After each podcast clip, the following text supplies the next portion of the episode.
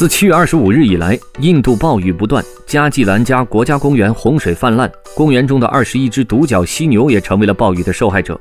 这种独角犀牛属于世界一级濒危动物，为了营救它们和园中其他受灾的动物，公园附近的人全都赶来帮忙。很快，八只犀牛幼崽被人用绳索拉了出来，人们给这些幼崽裹上了毯子，还用奶瓶给它们喂牛奶和维生素补充剂。除了这八只年幼的犀牛之外，另外还有一百多只动物也幸运获救。国家动物园的负责人说：“多亏了邻居们出手相助，否则这些动物早被洪水冲走了。”在印度全境，洪水导致数百万人流离失所。在这最糟糕的雨季，人们没有因为仓皇而失去善良的本性。这样的事情总是让人的心中感到无限温暖。